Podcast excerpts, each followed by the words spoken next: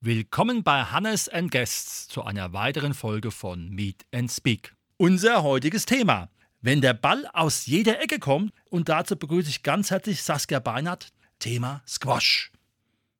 Hallo, danke, dass ich da sein darf. Squash, kannst du vielleicht mal kurz erklären, wie und in welcher Form diese Sportart ausgeübt wird? Ja, Squash ist eine Ballsportart. Man spielt äh, mit einem Ball und einem Schläger. Viele vergleichen das gerne zu Tennis, Tischtennis oder Badminton. Stimmt wohl, weil auch ein Ball und ein Schläger im Spiel ist, ist aber doch eine ganz eigene Sportart, leider nicht ganz bekannt wie die anderen genannten. Genau, man steht in einem sogenannten Squash-Court mit einem Holzboden, vier Wände um einen herum. Die sind entweder alle aus Glas oder nur eine Wand aus Glas, meistens die Rückwand, und spielt mit dem Schläger den Ball gegen die Vorderwand. Der Wand darf dann einmal auf den Boden kommen und dann, genau, ist quasi der gegnerische Spieler dran. Und ja, so bettelt man sich durch die Turniere und durch die Trainings.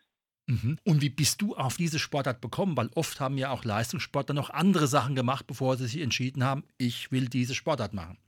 Ja, auf jeden Fall. Also ich habe, als ich jung war, sehr, sehr viele Sportarten ausprobiert, wollte immer Volleyball spielen, war dafür aber dann noch zu jung. Das durfte man erst ab zwölf. Ich war noch nicht mal acht. Genau, bin dann beim Badminton mehr oder weniger gelandet und habe das einige Jahre gespielt, habe auch ähm, bis auf die bayerische Ebene gespielt, in der U11, glaube ich, war das damals, und habe dann parallel mit dem Squash angefangen, weil bei uns im Ort ähm, ein Squash-Center war und auch ein Jugendtrainer und meine Mutter früher das hobbymäßig gespielt hat und bin da dann einmal die Woche, irgendwann zweimal die Woche und dann drei, viermal die Woche zum Jugendtraining gegangen und habe da so viel Spaß dran gehabt und irgendwann dann auch die Erfolge auf deutscher und internationaler Ebene, dass ich da hängen geblieben bin.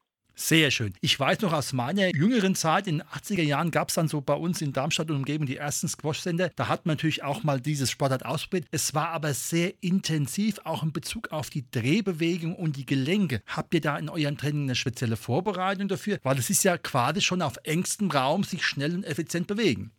Ja, definitiv. Also die Wege sind ja eher kurz. Also ich würde sagen, die maximale Schrittanzahl in eine Richtung auf dem Squashcourt sind vielleicht fünf Schritte. Sonst geht es wirklich nur um Richtungswechsel und, und von rechts nach links und vorne und hinten. Ich bin ja sehr dankbar, dass mein damaliger Jugendtrainer direkt darauf geachtet hat, dass wir in jungen Jahren die Muskulatur dafür aufgebaut haben und eben auch die Gelenke darauf ausgerichtet waren, damit man eben nicht im späteren Alter irgendwann mit Verletzungen zu kämpfen hat. Und ich klopfe auch auf Holz. Ich kann auch sagen, das hat soweit funktioniert. Ich habe mit dem Orthopäden gesprochen, der mich eine Zeit lang behandelt hat und der hat gesagt, dass für ihn Squash eine der gesündesten Sportarten ist, weil eben durch die Sportart der Körper so trainiert wird, dass er gesund bleibt. Aber natürlich muss man auch sagen, die Gelenke und die Muskulatur muss darauf, dafür ausgerichtet sein, um diese Belastung eben auch eingehen zu können.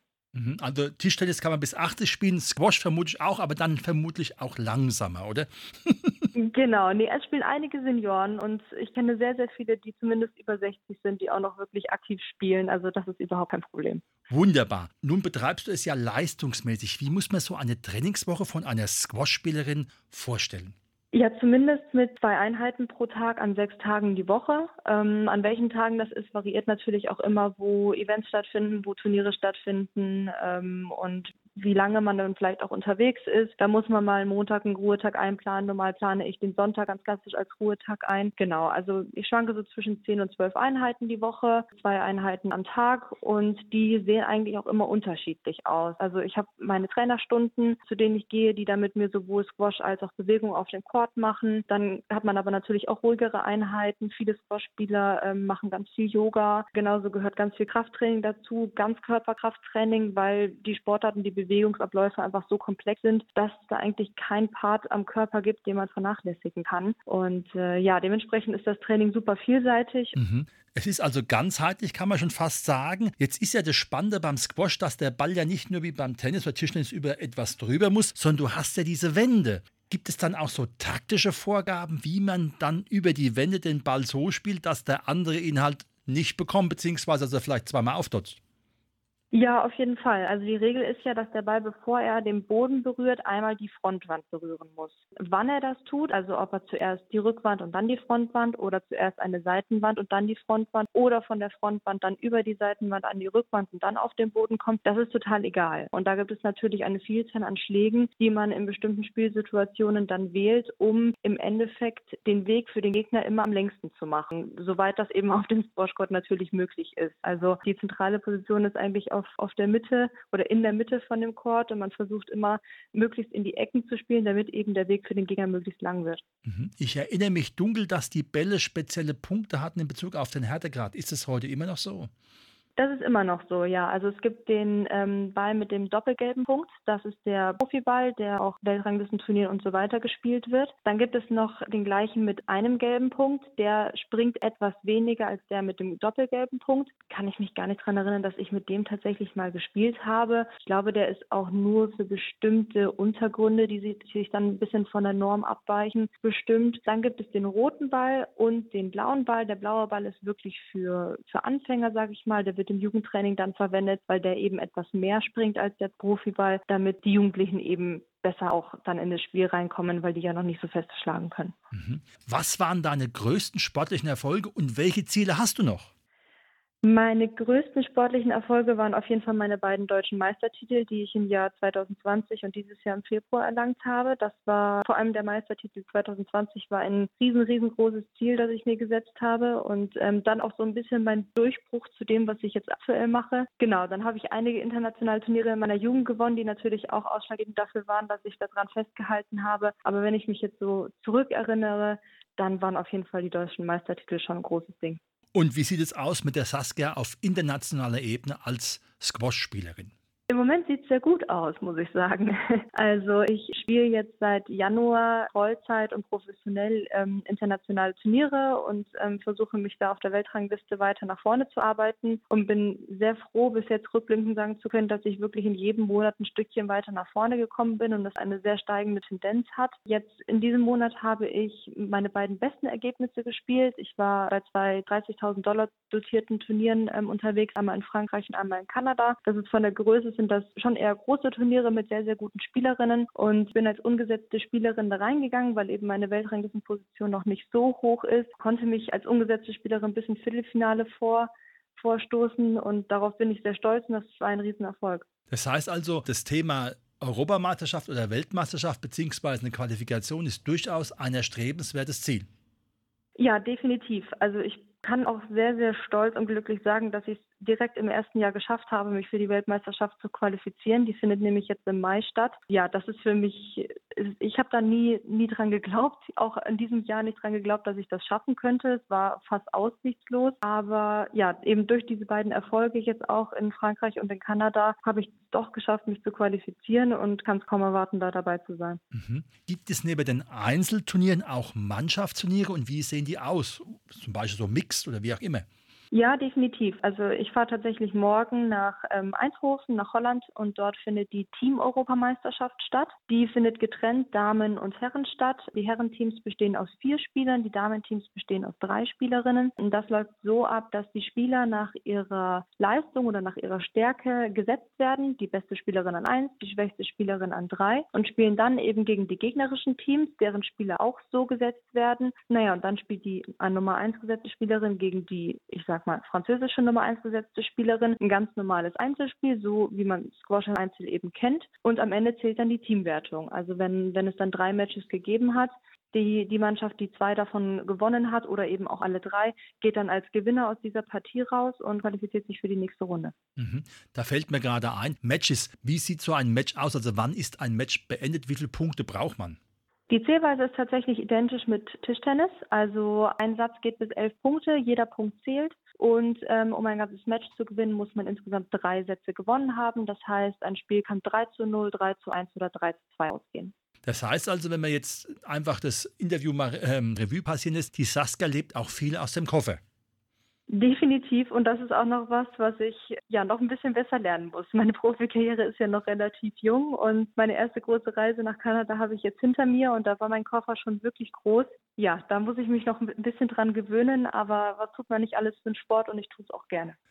Da sind wir schon gleich bei einem entscheidenden Thema. Man kann natürlich in der heutigen Zeit Leistungssport betreiben, entweder als Vollprofi. Bei dir ist es so, du hast ja Gott sei Dank einen Arbeitgeber, der dich da unterstützt. Gibt es da so ein Leistungszentrum? Wie muss man sich das vorstellen, dass man wirklich sagen kann, ich kann mich auf den Sport konzentrieren, bin aber jetzt in dem Sinne nicht gerade arbeitslos, weil ich dann trotzdem eine Beschäftigung habe und auch Gehalt beziehe?